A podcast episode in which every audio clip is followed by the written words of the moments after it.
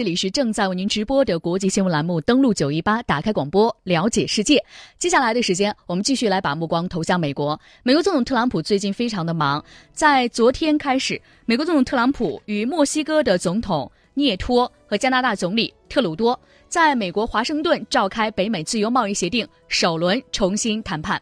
预计这个谈判呢将会进行多个回合。也有人表示呢，这一次谈判对于特朗普来说非常重要，这是测试他真正的施政能力的一个试金石。三国希望明年初能够达成协议，来实现美自由贸易协定的现代化。而特朗普曾经威胁要推出北美自由贸易协定，但是在今年四月份与加拿大、墨西哥领导人通话之后，特朗普同意。重新谈判这项存续了二十三年的协定，但是知道我们知道呢，美国方面一直说，因为北美自由贸易协定的政策而让美国丢失了很多的工作，必须要阻止巨大的贸易逆差，这种再继续下去，需要在北美地区。拥有平衡和对等的关系。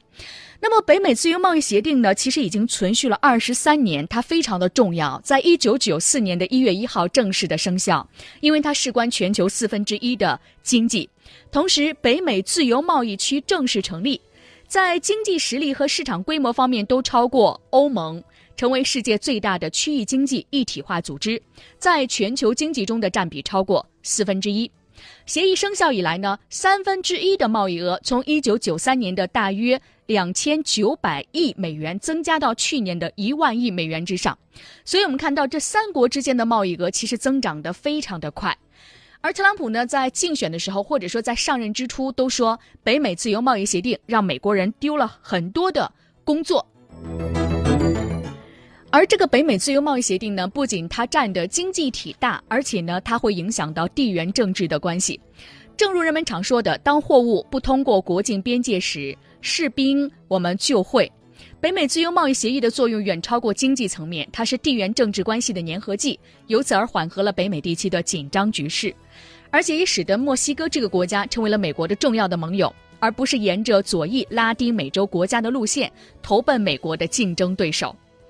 这个谈判呢，也牵动了整个市场的神经。谈判增加了市场面临的政策不确定性，一旦持续的时间超过预期，从几个月拖到几年，将会对投资决策造成负面的影响。美国方面是这样想的：这次谈判当中，美国希望能够通过这次谈判，能够使得一些制造业工作岗位从墨西哥这个国家流回到美国国内，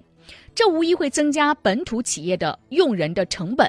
另外呢，美国企业呢，自从北美贸易协定生效以来，或多或少都把部分业务转移到了墨西哥，以通过当地便宜的劳动力来降低成本。所以，这种移回来对于上市企业的盈利和股价，其实呢是有很大的一种影响。而且一直以来呢，北美自由贸易协定这个协定是各大利益集团博弈交锋的战场之一，被认为是美国总统的试金石，既考验美国总统的执政能力，也衡量美国总统特朗普的外交水平。特朗普在竞选的时候抨击贸易协定，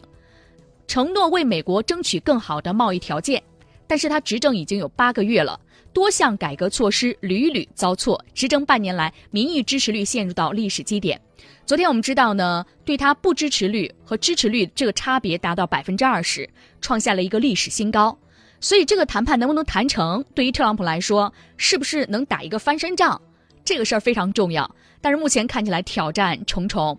首先，墨西哥、加拿大甚至一大部分美国企业都不倾向于重新开启北美自由贸易协定的谈判。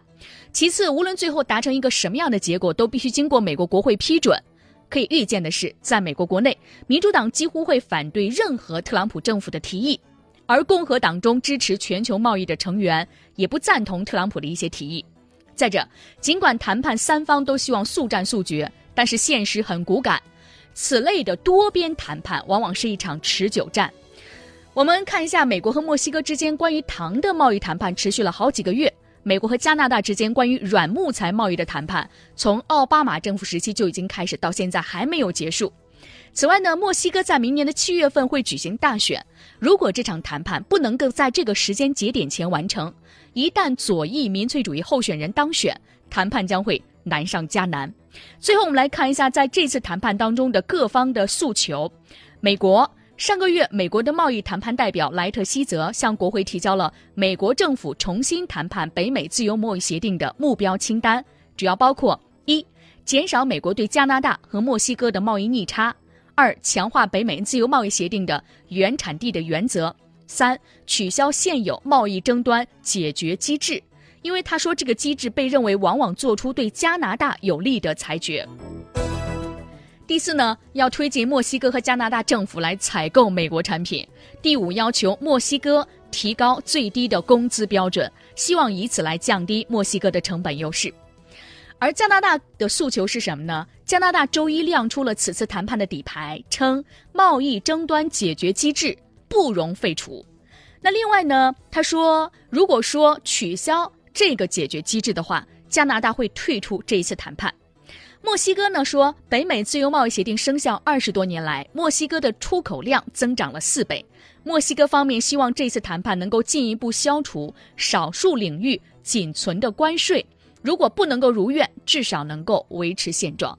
所以，加拿大和墨西哥这两个国家呢都不希望之前的北美自由贸易协定的相关条款得到改变，而是希望维持现状，或者说更进一步做出对他们有利的一些措施。那这是美国当然不愿意看到的，大家也会问一个问题：说北美自由贸易协定真的应该为美国的就业市场困境背锅吗？经济学家通过分析一九零零年到二零零零年，也就是二十世纪到二十一世纪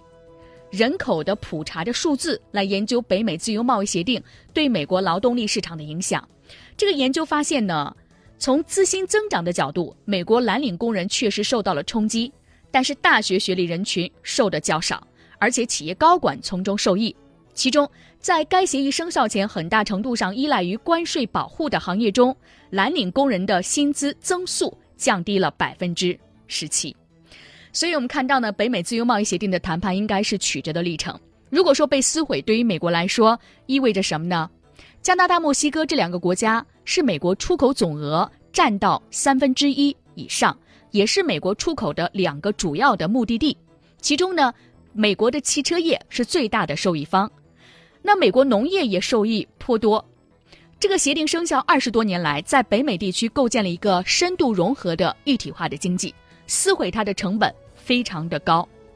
巴克莱早前的一份研究报告显示，墨西哥和美国的制造业已经深度融合。墨西哥对美国的出口占美国工业增加值的百分之四十，加拿大占百分之二十五。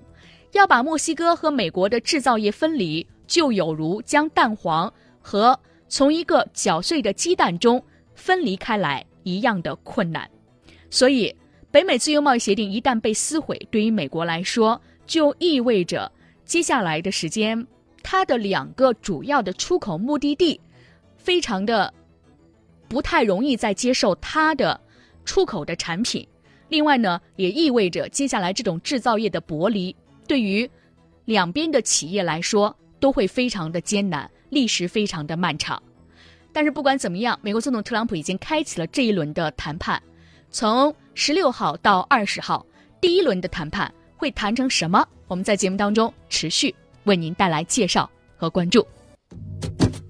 我是环球时报总编辑胡锡进，欢迎收听登录九一八，登录九一八正在直播，在直播。